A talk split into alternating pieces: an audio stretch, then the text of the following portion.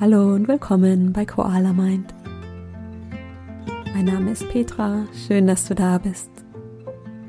Heute erwartet dich hier im Podcast ein Interview zum Thema starkes Ich.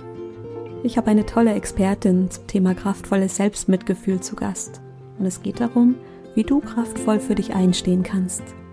Bitte beachte, wenn du gerade akut einer Gefahr ausgesetzt bist, dann hol dir bitte schnell persönliche, fachkundige Hilfe, um Schutz zu erfahren. Ich wünsche dir ganz viel Freude bei diesem Interview.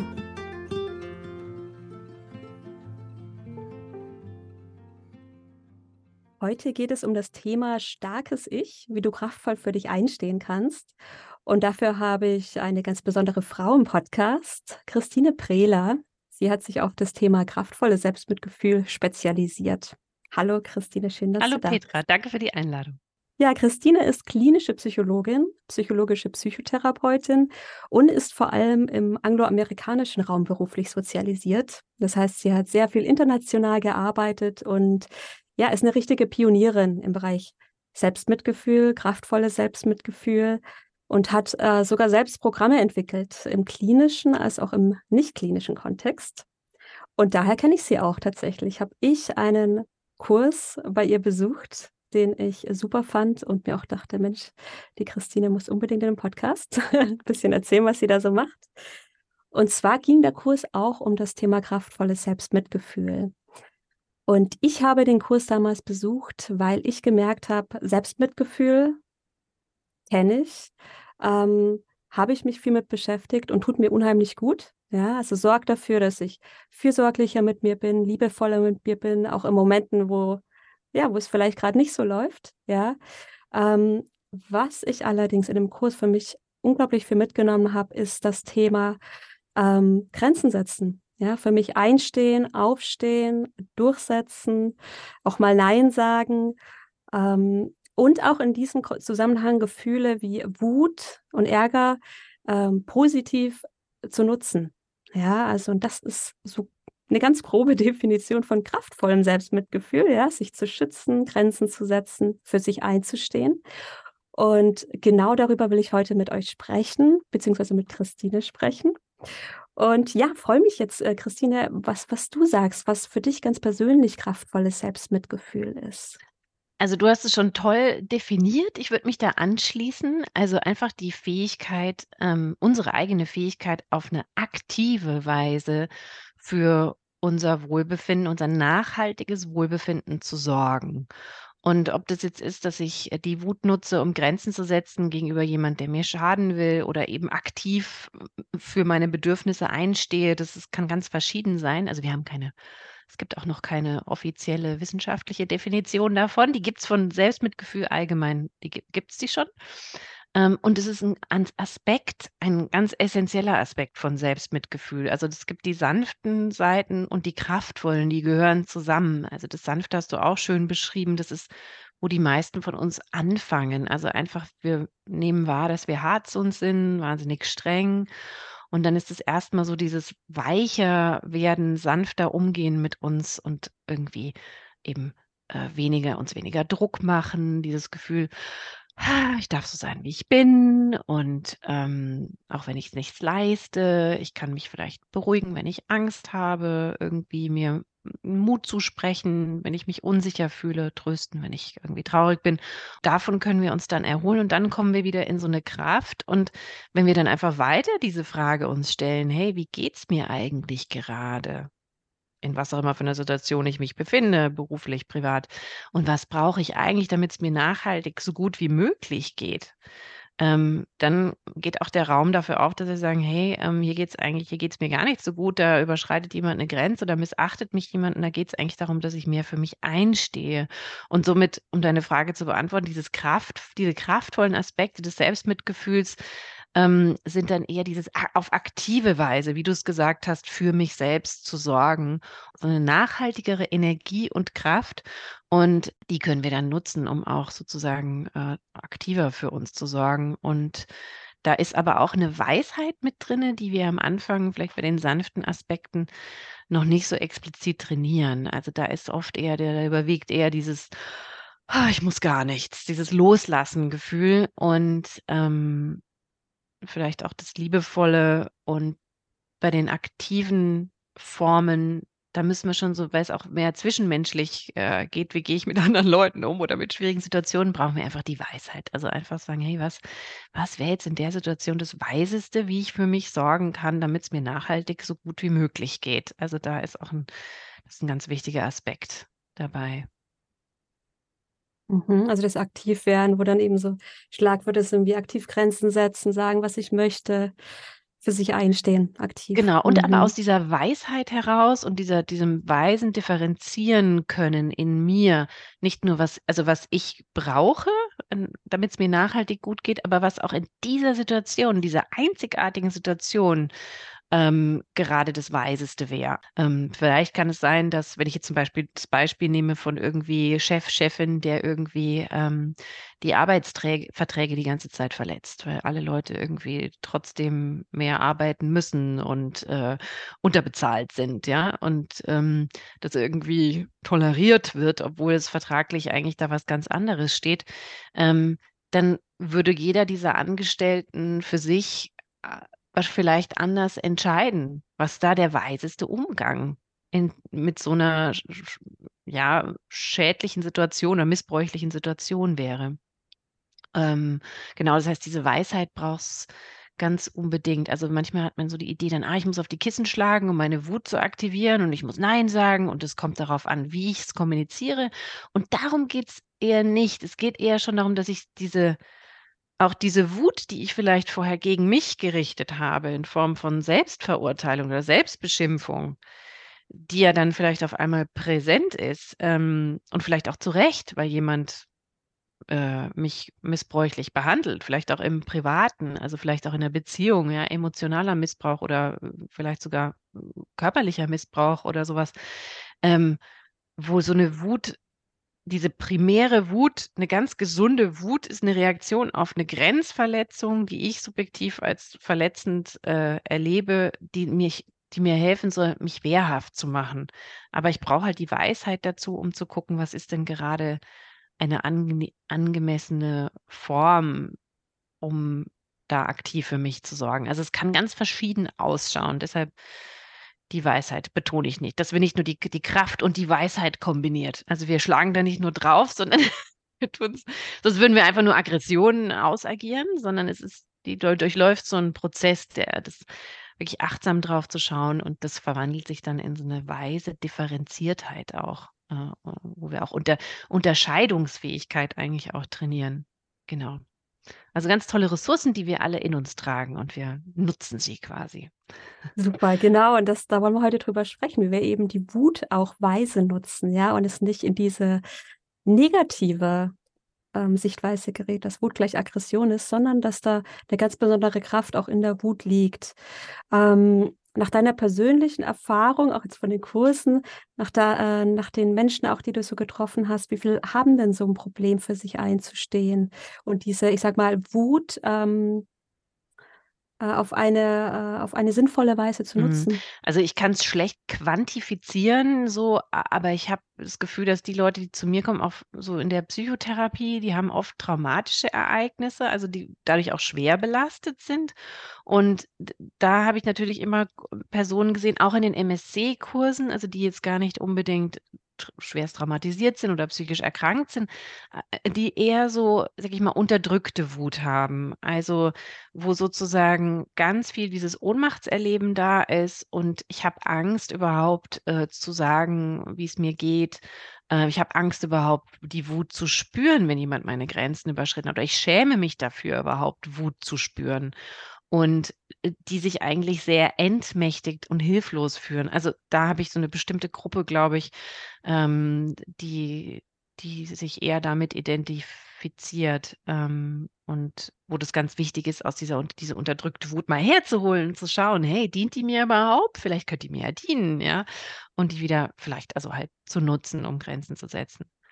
Also ich denke, es ist recht weit verbreitet. Also ich persönlich bin jemand, ich habe, kann immer schon ganz gut die Wut spüren, ähm, aber gleichzeitig äh, ist es auch, ähm, da gibt es andere Themen, also auch selbst, selbst wenn jetzt Zuhörerinnen auch sagen, ich kann Wut eigentlich ganz gut spüren, trotzdem ist da, sind da auch noch Schritte, die wir gehen können, um halt da weiser äh, im Zwischenmenschlichen das umzusetzen. Ähm, aber erstmal müssen wir überhaupt an sie rankommen. Genau. Und da habe ich das Gefühl, da geht es vielen so. Eins der Zitate, die du auch im Kurs nutzt, ist das von Rita Brown. Der Lohn für die Anpassung ist, dass alle dich mögen, außer dir selbst. Ähm, wir hatten das auch gerade angesprochen. Was ist denn so die Gefahr, wenn ich keinen Zugang zu meiner Wut habe oder die immer unterdrücke und eher so immer dieses sanfte Selbstmitgefühl habe, also dieses typische Buddha, äh, Buddha-Lächeln, dass ich quasi immer irgendwie immer freundlich, immer lieb und nett. Was, was, was ist da so die Gefahr, wenn ich, wenn ich eben da nicht den Zugang Mhm. habe? Also die Gefahr, das ist dieser Begriff, der kommt von äh, Chogyam Trungpa Rinpoche aus dem tibetisch-buddhistischen. Das heißt, die Gefahr ist, dass wir äh, Idiotenmitgefühl praktizieren, was überhaupt kein Mitgefühl ist. Es ist einfach ein unterwürfiges Lieb- und Nettsein, was aus der Angst, von anderen abgelehnt zu werden, äh, kommt. Und äh, das ist sozusagen, dass wir sagen, ach ja, alle dürfen alles mit mir machen und ich muss ja ein mitfühlender, liebevoller Mensch sein und dafür, dafür kriege ich auch Anerkennung und dann sozusagen laden wir den Einbrecher ein äh, zur Tasse Tee und helfen ihm noch, die Sachen einzupacken und in den LKW zu laden. Ja, also wir, wir hören schon, das ist so idiotisch, also wir sind dumm und machen uns dumm und naiv dadurch und es fehlt diesem Idiotenmitgefühl, was ja eigentlich gar kein Mitgefühl ist, aber es ist eine Unterwürfigkeit, ähm, dem fehlt die Weisheit. Deshalb habe ich das vorhin auch so betont, dieses ganz klein zu stellen, hey, hallo, hallo wach. Also die Wut kann ja auch so hallo wach machen. Was wäre denn jetzt in dieser Situation, wo der Einbrecher vor der Tür steht, das Weiseste, was du tun könntest, damit es dir nachhaltig so gut wie möglich geht? ja, also, äh, ähm, und dann, klar, Grenze des Raumes, dass man seine Sachen beschützt, wäre so natürliche Wehrhaftigkeit. Also, ähm, dieses Idiotenmitgefühl ist natürlich äh, für viele, die so sagen, oh, ich habe eigentlich Angst vor Konflikten und ich mag dieses Wutgefühl nicht und es macht so aus, es ist so kompliziert und dann habe ich Schuldgefühle, wenn ich versuche, mich meine Grenzen zu setzen und dann fühle ich mich, habe ich Angst, von anderen ausgegrenzt zu werden, ist nachvollziehbar. Ähm, aber es ist natürlich auch also auch unterdrückte Wut, also dieses, was ich beschrieben habe, das ist, was wir aus der aus Studien auch wissen, dass es auch schon es macht uns eher depressiv. Es, äh, ist auch ähm, macht mehr Entzündung im Körper. Das ist einfach nicht so zuträglich für unser Lebensglück, sage ich jetzt mal. Wenn jetzt jemand schon so merkt, oha, da äh, das eine oder andere klingelt vielleicht hier schon.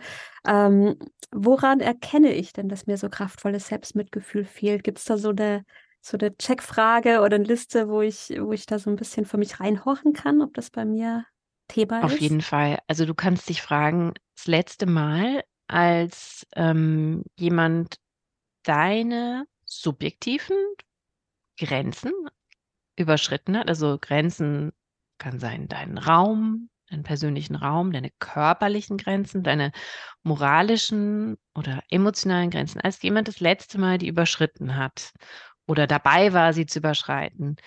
Wie hast du da als allererstes reflexartig reagiert? Und da gibt es halt so Sachen wie, bist du vielleicht eher erstarrt? Bist du irgendwie so zusammengesackt? Also wurdest wie so kraftlos? Also eher taub geworden? Ähm, hast du das Gefühl gehabt, du bist verwirrt im Kopf, du kannst gar nicht mehr so klar wahrnehmen, so, hä, was ist eigentlich los? So.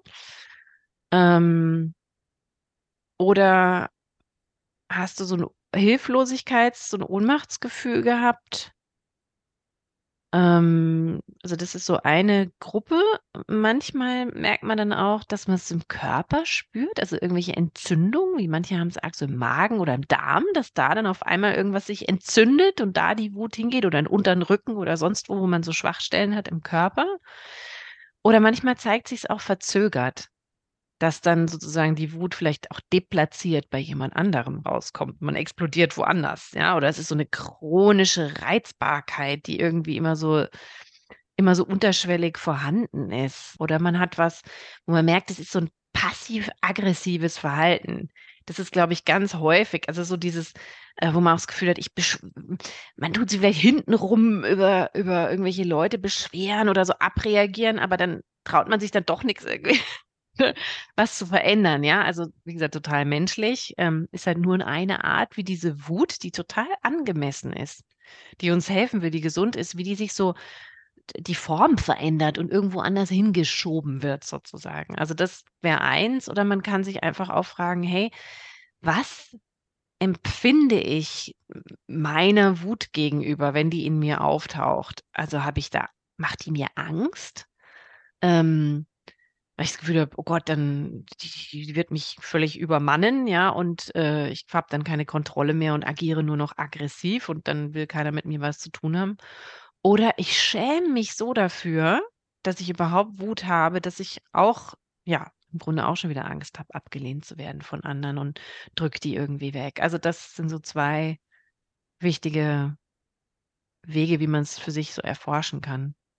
Mhm, also erstens erstmal wirklich gucken in der Situation, äh, wo eine Grenzüberschreitung oder sowas da ist. Ähm, wie ist meine erste Reaktion? Ne? Mhm. Kommt da einfach Wut und lasse ich das raus und äh, oder ist es erstmal Verwirrung, Ohnmacht, äh, runterdrücken, runterschlucken, kommt sie woanders wieder raus? Mhm. Ne, da mal ganz gezielt zu gucken oder ins, äh, generell sich zu fragen, wie stehe ich meiner Wut gegenüber? Ist das, fühlt sich das irgendwie, ähm, ich sag mal, bin ich da fein mit meiner Mhm. Wut?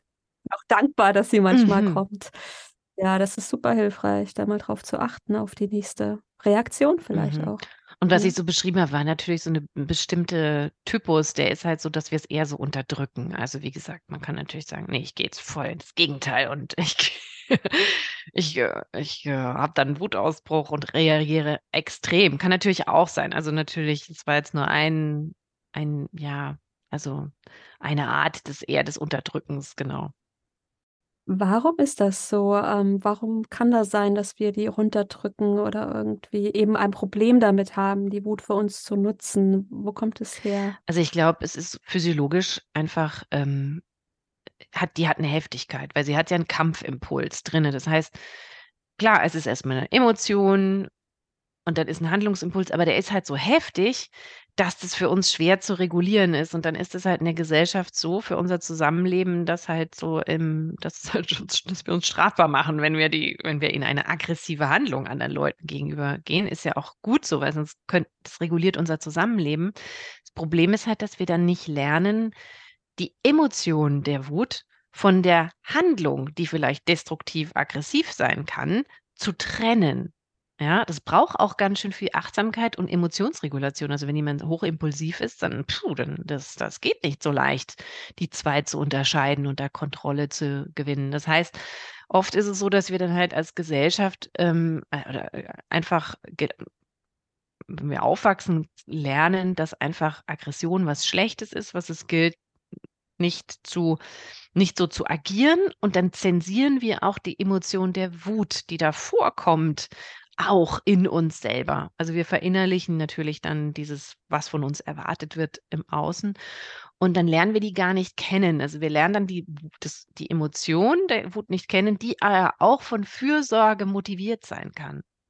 Also, diese gesunde primäre Wut, die der Wehrhaftigkeit dient, ist ja dafür da, dass wir uns eben schützen gegen Grenzverletzung. Und wir lernen das gar nicht kennen, „Hey, was motiviert eigentlich meine Wut?“ Ja, wie wenn 'n Elternteil wo 'n kleines Kind auf die Straße rennt, dann will das dann ist es nämlich auch motiviert, dieses das Kind von der Straße zu ziehen und es zu schützen, ist auch motiviert aus von unserer Fürsorgephysiologie.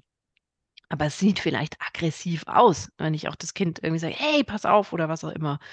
Aber so weit kommen wir denn gar nicht, das zu erforschen, ähm, was diese Wut eigentlich motiviert. Und, äh, genau, und dann ist es vielleicht auch noch 'n anderes Thema, dass wir, ähm wenn wir diese Unterdrückung der Wut, die wir jetzt beschrieben haben, ist immer auch notwendig in diesem, äh, hierarchischen Gefügen, in denen wir als Homo sapiens halt leben. Wir existieren halt ich weiß, wir haben viel geschrieben, Demokratie und Werte von Gleich Gleichheit und so was, aber wir sind halt oft in so hierarchischen Gefügen, wo's Rangordnungen gibt. Und ähm, was dadurch passiert, ist, dass diese Dominanz-Unterwerfungsmentalität, die wir auch haben, wir haben eine Fürsorgementalität, wir können auch kooperieren, wir können äh, auch ähm, äh, im Wettbewerb sein. Äh, wir haben verschiedene Mentalitäten, aber diese Dominanz-Unterwerfungsmentalität ist halt doch, wenn wir so gucken, oft in diesen hierarchischen Gefügen aktiviert. Das heißt, da gibt es einen Chef, eine Chefin, die über uns ist und wir müssen uns fügen, so gefühlt. Also die dominieren uns, wir sind unter, in der Unterwerfung. Ähm, und dann gilt es halt sozusagen, in, also aus der Physiologie heraus, kann ich mir nicht erlauben, wütend zu werden oder zu rebellieren, einen Aufstand zu machen gegenüber dem Dominanten, weil dann werde ich platt gemacht. Also das ist einfach die Physiologie und die Psychologie aus dieser Mentalität. Das heißt, da muss ich es quasi, das ist zu kostspielig, zu riskant, weil ich dann Angst habe, bestraft zu werden, äh, ähm, ausgegrenzt zu werden, noch tiefer im Rang sinke. Äh, ja, all diese Gefahren, äh, die da ganz tief in uns drin verankert sind. Und deshalb ist es dann der Preis, also der Preis ist zu hoch und dann unterdrücke ich das lieber sozusagen. Und wenn wir Gruppen angehören, äh, die eben irgendwie einen niedrigeren sozialen Rang haben als die dominantesten, da kann ich auch in der Mehrheit sein, also Frauen zum Beispiel, ähm, oder ich habe einfach, ich bin in einer Minderheit mit einem niederen Rang, dann habe ich eher dieses, diesen Unterwerfungsimpuls, weil er mir halt dient zu überleben. Genauso kann es natürlich sein, dass ich voll rebelliere und sage, ich will jetzt die Dominanz und wir drehen den Spieß um. Ja, also das Aufbegehren gibt es natürlich dann auch, weil es ja auch dazugehört quasi. Aber da ist es einfach äh, überlebensnotwendig, die Wut äh, zu unterdrücken. Genau. Also das sind sozusagen die, die größeren Zusammenhänge oder halt auch dieses, man nennt es so soziobiologische ähm, Erklärung da dafür. Was ich immer ganz wichtig finde, weil ich denke so, ach ja, ich bin auch nur ein soziales Tier. äh, ja, also ist ja auch hm, erleichternd irgendwie. Klar haben wir einen freien Willen und so, aber es, es trägt uns halt auch doch mehr manchmal, als wir uns bewusst sind, ist meine, meine Meinung so. Das heißt, gesellschaftlich ist es sehr geprägt, ähm, einfach auch von unserem Menschsein, Dasein, auch Dominanz, Unterwerfung und dann aber auch viel von, wie wir in unserer Umgebung ähm, gelernt haben, wie mit Wut umgegangen wird. Ne? Das war auch ein Thema bei uns, ähm, sprich in der Familie oder auch im engeren Kreis, ja, wie, wie dort einfach mit Wut umgegangen wurde, wie wir es quasi gelernt haben als Kinder. Ja, und da ist halt, glaube ich, da kann auch jeder nochmal erforschen. Also ich finde so, dass ja, es ist so traurig. Ich glaube, wir haben wenig gute Beispiele, wie das halt so diese, diese kraftvolle, weise Gelassenheit ähm, Wehrhaftigkeit, Gerechtigkeit, auch, also das, wie Personen das rübergebracht haben. Und ich glaube, wir haben eher dann die Beispiele, weil Wut ist halt so schwer zu regulieren. Also, dass vielleicht Leute eher cholerisch waren und dann irgendwie nur viel miteinander geschimpft und gestritten haben und es so ungehalten waren. Und dann können wir nämlich auch eine ganz schöne Angst vor Wut verinnerlichen, weil wir denken, oh Gott, oh Gott, das war alles so ungehalten, die haben sich nur gestritten und, und oder gegen mich cholerisch gerichtet. Und ich hasse dieses, diese, ich hasse auch das körperliche Empfinden. Ich mag das gar nicht spüren in mir. Oder es wurde halt unterdrückt. Also auch wir wurden zensiert in diesem, du darfst gar keine Wut, das ist ein ganz schlechtes Gefühl, das ist beschämend. Also weg damit sozusagen. Also dass alles eher unterdrückt wurde. Und ähm, genau, und vielleicht gleichzeitig kann man mal gucken, gab es vielleicht Leute, die das tatsächlich so verkörpert haben, so auf diese, ja, so diese unbeirrbare, standfeste, gelassene Autorität ist das quasi, wo man sagt, da ist es integriert, verkörpert. Aber in den Kursen merke ich auch, du warst ja auch dabei, also es ist, äh, es ist echt schwierig für Männer als auch Frauen, also für alle irgendwie so zu gucken, wer ist denn da ein, ein Beispiel von einem Menschen, der jetzt kein Märtyrer geworden ist. Das wollen wir auch nicht. Also ähm, äh, der das verkörpert. Also genau, und ich glaube, da fehlt es uns so ein bisschen und dann ist es irgendwie schwierig für den, unseren Geist, auch zu sagen, wie will ich denn mehr werden? Also nach wem will ich mich denn mehr ausrichten quasi? Weil ich habe nur das Beispiel vom total unterdrückten, unterwürfigen oder von dem cholerischen, dominanten, destruktiven, aggressiven.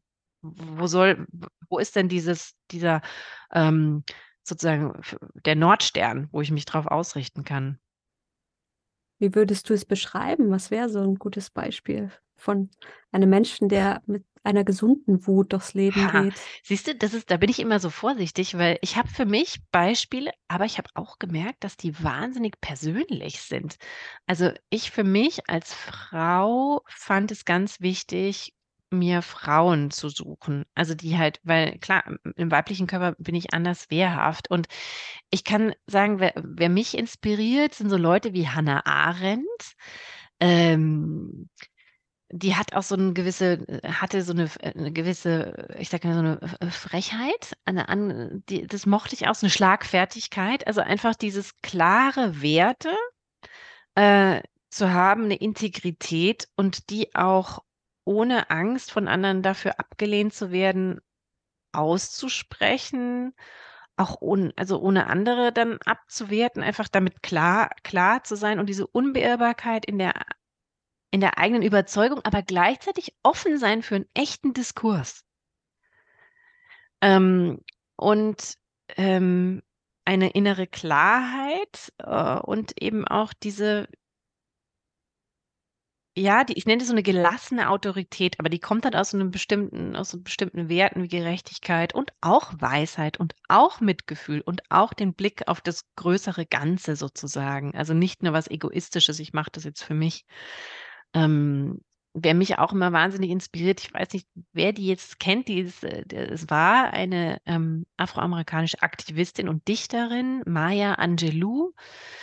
Äh, einige kennen die vielleicht, weil die so die Mentorin von Oprah Winfrey war. Und ähm, also auch ihre Verkörperung, wenn ich da Videos sehe oder was von ihr lese, das, das spüre ich so richtig, wie diese Energie auch äh, so klar da ist. Also einfach, ich bin da und auch so eine was Würdevolles. Also es ist auch diese Selbstachtung, das einfach so unverhandelbar ist. Und aus dieser gelassenen Selbstachtung, die so selbstverständlich da ist, ist ja irgendwie klar, dass dass ich gewisse Dinge nicht mehr machen lasse.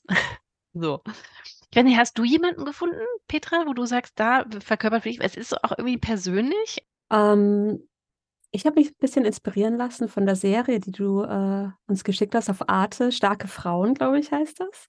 Wo verschiedene Typen so vorgestellt werden und äh, habe mir, hab mir da gut Inspiration gesucht und habe es auch so dann wahrgenommen, wie du es jetzt auch gesagt hast, dass für so ein kraftvolles Selbstmitgefühl auch so eine Klarheit unglaublich hilfreich ist. Ne, 'ne Klarheit, wenn ich bin okay, ich bin, äh, okay, so wie ich bin.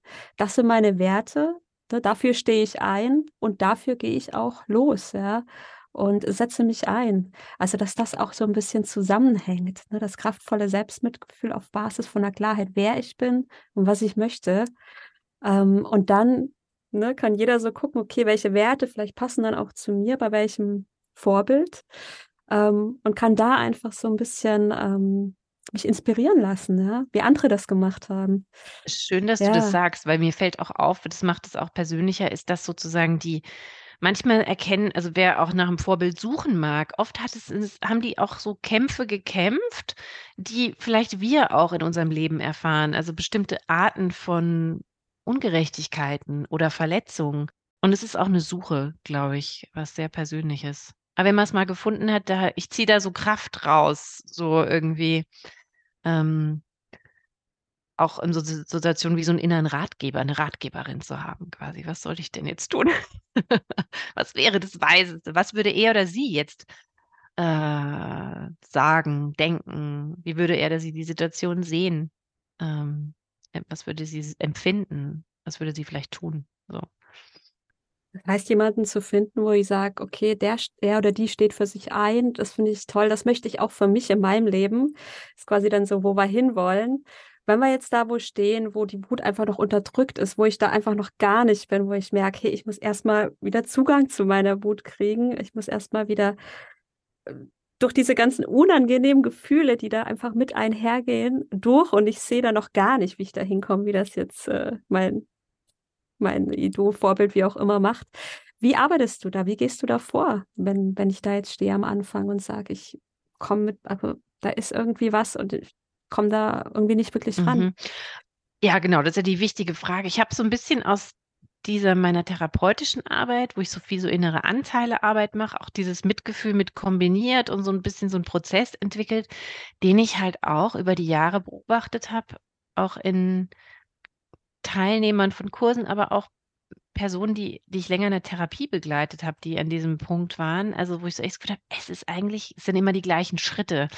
Und ähm, das erste ist tatsächlich diese Erforschung von allem, was Anteile, die die Wut blockieren, sozusagen. Und wo sie wahrzunehmen, wo geht die denn sonst so hin, wie wir es vorhin beschrieben haben. Also diese Erforschung. Und dann kann ich schon mal auch liebevoll diesen Anteilen äh, begegnen, den erst, die erste Schicht, die wir vielleicht irgendwie voll Verwirrung im Kopf machen oder die, die sagen, ach, hab dich doch nicht so, was stellst du dich denn so an oder so und so hat nur gut gemeint. Also die quasi unsere Wahrnehmung dass das für mich sich nicht gut angefühlt hat, dass da jemand meine Grenzen so überschritten hat. D der, diese Wahrnehmung, die subjektiv ist und die ja nur subjektiv sein kann, entwertet. Und da, die, mit diesem Anteil, das ist der erste Anteil oft, mit dem wir arbeiten, ähm, damit der sich entspannen kann, weil der ist es oft aus der Vergangenheit, hat der uns beschützt und da ist irgendwelche Ängste dahinter und wenn er merkt, dass wir schon älter sind und der, der gar nicht mehr gebraucht wird, äh, dann kann der sich entspannen und wir können dann wieder unserer eigenen Wahrnehmung vertrauen. Und so kommt dann die nächste, genau, das ist so ein erster wichtiger Schritt. Das heißt, äh, ganz oft ist es so, ich werde wütend, weiß jetzt aber gar nicht, ob es angebracht ist, hier wütend zu sein und bin mir gar nicht sicher, ob ich jetzt hier ähm, wütend werden darf. Das ist tatsächlich oft ein erster genau. Schritt, ja. Meinst du? Also wie mhm. du sagst, diese Stimme, die sagt, das darfst du nicht, ja. Aber nee, es ist jetzt schon so. Und ich erfrage mal die Wut, hey, herzlich willkommen, was willst du mir denn sagen? Hallo, hallo, ja, schön, ich wollte dir sagen, dass deine Grenzen gerade überschritten werden. Also genau, diesen Anteil, dieses, das darfst du nicht, den, dem liebevoll begegnen durch diese ähm, Internal Family Systems Therapy heißt das, also diese innere Anteilarbeit, auch mit sanftem Mitgefühl. Ähm, äh, hilft dann denen, dass der sich entspannen kann und dann spüren wir die Wut schon klarer. Dann kommt zwar die nächste Schicht bei den meisten. Ähm, das ist eben, dass wir dann denken, äh, wir haben Schuldgefühle dem gegenüber, dem wir uns, wo wir Grenzen setzen müssten. Ähm, und dann arbeiten wir halt mit diesen übermäßigen Schuld- und Schamgefühlen genauso, ähm, damit die sich auch wieder entspannen dürfen. Ähm, und dann kommt, dann darf die Wut, dann ist die immer freier. Also wir befreien die quasi so ein bisschen von all diesen Wächtern, die sie so runterdrücken. Und äh, dann kommt der Punkt, wo man tatsächlich sie klarer im Körper spürt und mit Achtsamkeit halt fragen kann, hey, was willst du mir eigentlich sagen? Und dann äh, offenbart die ihre Weisheit, also ihre die Klarheit, die in der Wut drin steckt. Also das kommt auch aus dem, also aus alten, also im Buddhismus ist es schon lange bekannt, dieses, dass in der Wut, wenn wir sie spüren im Körper und in diesen achtsamen Dialog gehen, dass da ganz viel Weisheit und Energie ist, Unterscheidungsfähigkeit zu sagen. Ich sehe ganz klar, was los ist. Hallo wach, es Medizin ist da drin. Hallo wach und ähm, es weckt uns auf und wir erkennen dann auch klarer diese Grenzen in uns, im Außen. Erkennen klarer die Absichten der Person uns gegenüber. Es kann ja sein, dass sie gar nichts böse gemeint hat. Es kann ja sein, dass sie es doch böse gemeint hat. Es kann sein, dass sie es ein bisschen böse gemeint hat und ein bisschen nicht. Also es hilft uns einfach klarer zu erkennen, äh, was los ist. Und dann in, daraus entsteht dann diese Freiheit, auch zu sagen, was wäre jetzt die weiseste Handlung angesichts dieser Erkenntnisse, die ich jetzt aufgrund, dadurch, dass ich einfach die Wut spüren kann, habe. Also das ist ein Aspekt des Prozesses. Das heißt, du räumst eigentlich nur den Weg frei, die Nachricht der Wut zu hören, zu bekommen und auch die ganz individuelle Nachricht in dieser Situation mit dieser Person, in diesem Kontext zu bekommen. Ganz genau. Das heißt, wenn ich den Zugang zur Wut wieder gefunden habe, ist es unglaublich hilfreich, erstmal zu wissen, das ist ein Wert, für den ich einstehe. Ne? Dann zu sagen, hey, Vorbild XY hat es auch geschafft. Ja, vielleicht auch, es gibt viele Frauen und Männer meiner Seite, die in einer ähnlichen Situation ja. sind. Ähm, und dann sich so eine gefühlte Solidarität holen, um dann auch weiterzugehen ne? und nicht quasi als Einzelperson äh, dann den Mut auch zu verlieren. Mhm. Ja, ganz genau. Und du hast nochmal den Wert benannt. Genau, es ist wichtig, dass du das sagst, sich damit zu fühlen, warum ist mir das wichtig? Dass wir sagen, das ist jetzt nicht das Ego, was irgendwie, nee, ist aber unfair, ja, so ein kindisches Abreagieren, sagen, nee, da ist ja, geht es um Gerechtigkeit oder hier geht es um Gleichheit oder hier geht es um ähm, Wertschätzung oder was auch immer. Also das, das und das teilen auch andere den Werten. Da, ist auch so ein Check mit drin, also wo man sich selbst überprüfen kann. Mache ich das jetzt nur aus dem Ego, weil ich irgendwie gekränkt bin? Ja, Moment, wenn andere sich auch davon betroffen davon betroffen sind und sich ähnlich ungerecht behandelt fühlen und verletzt fühlen, wir uns da zusammenschließen, dann muss es ja irgendwie fürs Kollektiv, fürs Allgemeinwohle, für ein größeres, eine größere Menge von Leuten, für denen wohl irgendwie gut sein. Also das ist auch so ein, wo man sowas überprüfen kann. Ist es Ego oder ist es auch wirklich aus einem Wert, der den andere auch teilen? Mhm. Du hast die Schritte jetzt ein bisschen beschrieben, wie du vorgehst. Ähm, und wie arbeitest du da konkret in den Kursen? Ich habe es ja ähm, selber äh, auch so ein bisschen durchlaufen und vielleicht kannst du die Hörer, die Hörerin da so ein bisschen mitnehmen. Die Arbeit mit diesen Ängsten oder diesen Hindernissen, da tauchen wir einfach ein bisschen mehr ein, ein bisschen tiefer, auch in der Gruppe, jeder für sich und ich leite alle zusammen ein, äh, an, um da einfach immer ganz liebevoll diese Schichten ja abzutragen, mit diesen Anteilen in so einen liebevollen Kontakt zu kommen und denen zuzuhören. Und da ist es einfach so ein, im Grunde, da brauchen wir so ein bisschen von diesem mitfühlenden Weisen selbst, damit wir nicht, damit wir auch präsent sein können, wie so ein Mama, Papa mit einem Kind, was einfach auch nur bezeugt werden will, dem wirklich geduldig zuzuhören. Und ähm, was da sich oft zeigt, sind, dass das halt auch eben Anteile sind, die ja aus der Kindheit stammen, wo es so ein Gefühl da ist, so ich äh, ich musste meine Wut unterdrücken oder ich musste meine eigene Wahrnehmung entwerten, weil sonst ja irgendwas Schlimmes passiert. Allein schon, dass diese kindlichen Ängste äh, sich entspannen, ähm, entspannt sich ganz viel in unserem ganzen äh, Organismus und setzt halt dann auch mehr Ressourcen frei.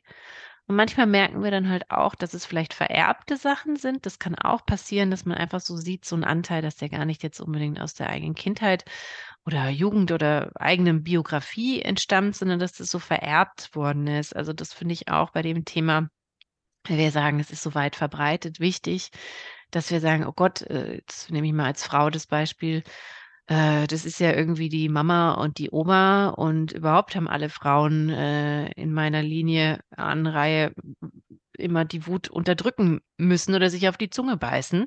Kein Wunder, dass ich kein, äh, kein Wort rausbringe, ähm, dass mir alles sehr Kloß im Hals stecken bleibt, weil die das nicht fürs Überleben Vielleicht, weil sie auch abhängig waren von den Personen, ob das jetzt Arbeitgeber waren oder Männer oder was auch immer, äh, für ihre Existenz abhängig waren. Und das sitzt so tief drinne äh, und über die Chance, das auch ein bisschen zu diese Anteile zu entlasten, also von dieser Last auch, indem ich den mitfühlend in Kontakt gehe und einfach diese, diese Aktualisierung gebe und Chance, auch sich äh, zu erzählen, zu zeigen, was, was die so in sich tragen an, an Erinnerungen, an äh, Emotionen, an Belastung. Genau.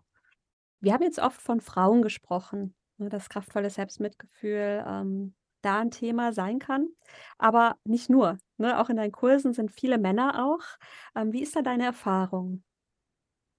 Also meine Erfahrung ist, dass uns das gleichermaßen ähm, betreffen kann. Also dieses zu lernen, dass wir Wut unterdrücken müssen. Ähm, und natürlich ist es tendenziell bei Frauen häufiger so, dass die Idee da ist, muss, das Mädchen muss irgendwie brav und lieb und nett sein und muss die Mut, Wut wegpacken, dass wir eher so geprägt sind als Frauen. Kann bei Männern aber auch der Fall sein. Also vielleicht weniger, aber auch.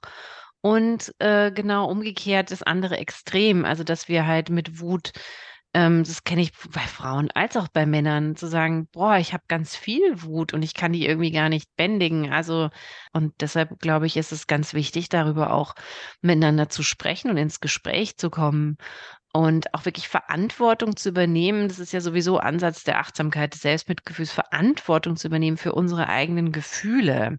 Also halt, ähm, weil das, was wir hier besprechen, ist ja, macht immer diesen zwischenmenschlichen Raum auf. Wirklich sagen, ey, ich übernehme Verantwortung für das, was ich äh, äh empfinde und äh, sorge mich dafür und dann schaue ich, was ist das Weise, was ich da jetzt tun kann. Aber es ist in einem, äh, ist es immer auch ein Angebot. Ja, wenn ich jetzt sage, dem Chef gegenüber, der meine Grenzen überschreitet, und ich sage, das Weiseste ist zu sagen, ich habe mich jetzt hier in meinem Team zusammengetan mit dem Betriebsrat und würde ruhig und gelassen als Team sagen, äh, hier bitte, wir gehen da gerichtlich vor und das lassen wir uns nicht gefallen oder wir wollen mal mit Ihnen reden darüber, das zu diskutieren. Ja, dann wäre das so nach, so nach vorne gehen, so ein proaktives, ein bewusstes.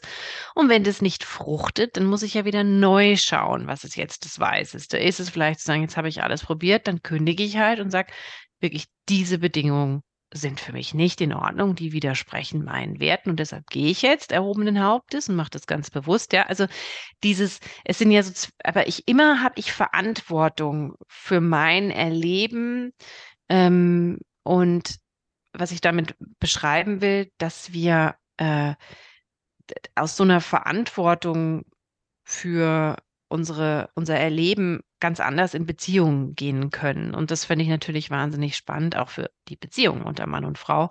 Äh, wenn wir da keiner, sage ich jetzt mal, nicht so, ich darf jetzt wütend sein und du musst dir das jetzt alles anhören und ich reagiere mich jetzt da ab, ja, so, weil ich was nachzuholen habe, sondern das ist ja auch Quatsch, weil dann tun wir einfach nur Dominanz und Unterwerfung und Ausagieren von äh, Gefühlen äh, rep reproduzieren. Das bringt ja niemandem was. Also ist auch, es schaut nicht weise aus und gibt uns nur einen kurzen, eine kurze äh, Erleichterung, aber führt ja zu nichts. Ist ja nicht, fördert nicht die Beziehung. Was ist der Gewinn, äh, wenn ich mit kraftvollem Selbstmitgefühl, wenn ich da einen guten Zugang habe, auch ähm, jetzt nicht nur beruflich gesehen, sondern auch in meinen Beziehungen? Also wenn ich in diese innere Gelassenheit komme, aber auch in diese Kraft, ja, die so, so, so, die einfach auch eine Präsenz, eine andere Präsenz macht, dann bin ich auch viel ruhiger, weil ich ja die Wut auch schon halten kann. Und ich übernehme Verantwortung dafür. Und ähm, äh, kann in der Beziehung klarer und ruhiger kommunizieren. Also zum Beispiel, wenn es eine Meinungsverschiedenheit gibt. Ja, einfach sozusagen nicht gleich in eine Panik auszubringen, so Gott, das ist das Ende der Beziehung, weil ich habe eine andere Meinung, ich muss die jetzt unterdrücken, um Harmoniebedürfnis, ja, dass wir alle klarkommen, Friede, Freude, Eierkuchen, äh, sondern zu sagen, ach, das ist ja spannend, ähm, was du sagst. Ich höre deine Meinung. Mich würde auch gerne interessieren, also ich kann offen bleiben, warum denkst du, wie du denkst? Warum bist du der Meinung? Und auch sagen, du, ich bin anderer Meinung. Würde dich denn interessieren, warum ich diese Meinung habe? Und was da halt entstehen kann, ist, dass wir halt einen echten Dialog haben, also wo wir halt äh, tatsächlich auch, würde ich in meinem Erleben beschreiben, so einen Raum aufmachen, wo wir auch konstruktive, kreative Lösungen für Probleme vielleicht finden. Also nicht glaube, wir leben in einer Welt, wo wir echt komplexe Probleme haben und, und auch natürlich mehr Köpfe und mehr wise minds brauchen, um an diese Lösungen gemeinsam dran zu kommen und es nicht immer so ein richtig falsch äh, denken, da kommen wir gar nicht weit. Und ich glaube, deshalb das macht so einen Raum auf, wo beides da sein kann, zum Beispiel bei Meinungsverschiedenheiten. Und auch ähm, ich glaube auch, dass so eine dass wir einander näher kommen. Wenn ich in einer ähm, Beziehung, Freundschaft oder Partnerschaft meine Grenzen klarer spüre, dann kann ich ja auch viel klarer kommunizieren, was ich brauche, wie es mir geht. Und dann lernt der andere mich ja viel mehr kennen. Also der andere kommt mir näher, weil ich mir näher gekommen bin, weil ich mich besser kenne. Und wenn dann Wohlwollen mir gegenüber da ist, ja, vorausgesetzt, dann ähm, will die Person das ja auch respektieren. Also ich muss schon oft dafür Verantwortung übernehmen, dass ich es kommuniziere und dass ich es spüre, aber das schafft Nähe und Verbundenheit. Also es kann sowas sein wie, je, je, je grenzstärker ich bin, desto verbundener kann ich eigentlich sein. Wohingegen, wenn ich grenzschwach bin, verliere ich mich ja auch im anderen. Oder ich verliere mich in der Beziehung und dann weiß ich gar nicht, wo ich anfange und aufhöre. Und dann würde ich vielleicht auch wieder wütend darüber und frustriert, dass ich mich verloren habe oder sowas. Das heißt, je individuiert, individualisiert, nee, individuierter, sagt man, glaube ich, ich bin, das ist so der Psychojargon dafür, ähm, desto mehr Nähe kann ich eigentlich äh, zulassen und, und äh, Verbundenheit, die jetzt nicht so was Symbiotisches ist, wo ich so total verschwelze und ich weiß, wir sind keine Individuen mehr, sondern halt eine reifere sozusagen. Und ähm, das finde ich persönlich was Erstrebenswertes. Hast du noch einen so einen Tipp, den du den Hörer, Hörerinnen noch mitgeben möchtest, ähm, so ganz persönlich für kraftvolles Selbstmitgefühl? Also neben der Suche nach eurem persönlichen Vorbild ähm, würde ich sagen, fragt euch mal, an wen gebe ich die Macht über mein Leben oder einen Bereich meines Lebens, wie über meine Gesundheit, über meinen Körper, über meine Zeit, über meinen Schlaf, ich weiß nicht, an wen gebe ich die Macht ab? Und mache mich dadurch unglücklicher, weil ich mich abhängiger mache? Und wo ich diese Macht über mein Leben eigentlich völlig problemlos, ohne Konsequenzen zurücknehmen könnte. Eine andere Fragestellung ist dann auch, die kommt mir immer wieder, die ist so, folgst du noch oder führst du dich schon selbst? Also folgst du auch noch irgendjemandem, der, dem du gar nicht mehr folgen musst? Deren Rat oder deren, deren Autorität oder ähm, dass du die über dich bestimmen lässt. Und eigentlich bist du schon groß genug. Oft kriegen wir das hier nicht mit oder wir tra trauen es uns nicht zu oder wir, manchmal sind wir auch zu bequem. Sagen, hey, ich bestimme jetzt mal selber. Ich führe mich mal selber. Ich weiß vielleicht manchmal gar nicht wohin, aber dann habe ich wenigstens den Frust und diese Wut nicht und bin selbst ermächtigter und nicht mehr so entmächtigt. Also wie kannst du von diesem Entmächtigen in was Ermächtigteres kommen? Christine, vielen Dank für dieses Gespräch. Für mich unglaublich äh, interessant und vielleicht auch viele, für viele Hörerinnen und Hörer ein Thema, wo sie merken, okay, das, das will ich mir mal ein bisschen näher anschauen. Vielen Dank für die Möglichkeit. Ja, Sehr gerne. Auch eine Freude. Wenn ich jetzt das Gefühl habe, ich möchte da tiefer eintauchen, wie kann man dich finden? Was bietest du an? Vielleicht magst du da noch ein paar Worte zu sagen. Also, mein Name ist meine Webseite Christine mit CH, Breller, B-R-A-E-H-L-E-R.com. Da findet man eigentlich alles. Ähm, und vielleicht, wer was lesen mag, Kraftvolles Selbstmitgefühl ist ein Büchlein von mir zum Einstieg. Es gibt aber auch einen Audiokurs mit so PDFs, den man machen kann. Und es gibt den Live-Online-Kurs. Jetzt im Herbst startet dann wieder, ich habe jetzt einen achtwöchigen Kurs draus gemacht. Ähm, Ende Oktober alles auf meiner Webseite, wer da mitmachen mag. Und natürlich, wer sagt, hey, dieses Selbstmitgefühl ist noch ganz äh, neu, dann schadet es nicht. Also tatsächlich diesen, dieses sanfte Selbstmitgefühl so als Basis erstmal zu erlernen, weil dann ist dieser Aufbaukurs auch leichter. Und da biete ich den Mindful Self-Compassion-Kurs, also achtsames Selbstmitgefühl, auch immer wieder als Live-Online-Kurs, auch wieder im Herbst findet der statt. Findet man auch auf meiner Webseite Ende Oktober. Einmal nachmittags und einmal abends. Genau, wer da einfach sagt, okay, erstmal das Fundament legen und dann geht der Rest auch leichter. Da seid ihr herzlich willkommen. Prima, vielen, vielen Dank. Schön, Danke dass du dir, hier Petra. warst. Alles Liebe für dich. Mach's gut, Christine. Ja, du auch. Alles Liebe. Ich hoffe, das Interview hat dir gefallen und du konntest ganz viel für dich mitnehmen. Wenn du magst, schau gerne auf Christines Webseite vorbei. Die Links findest du in den Show Notes. Schreib mir gerne auf Instagram, wie dir das Interview gefallen hat. Du findest mich unter koala.mind oder per E-Mail an info@koala-mind.com.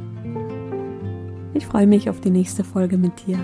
Bis dahin, mach's gut, deine Petra.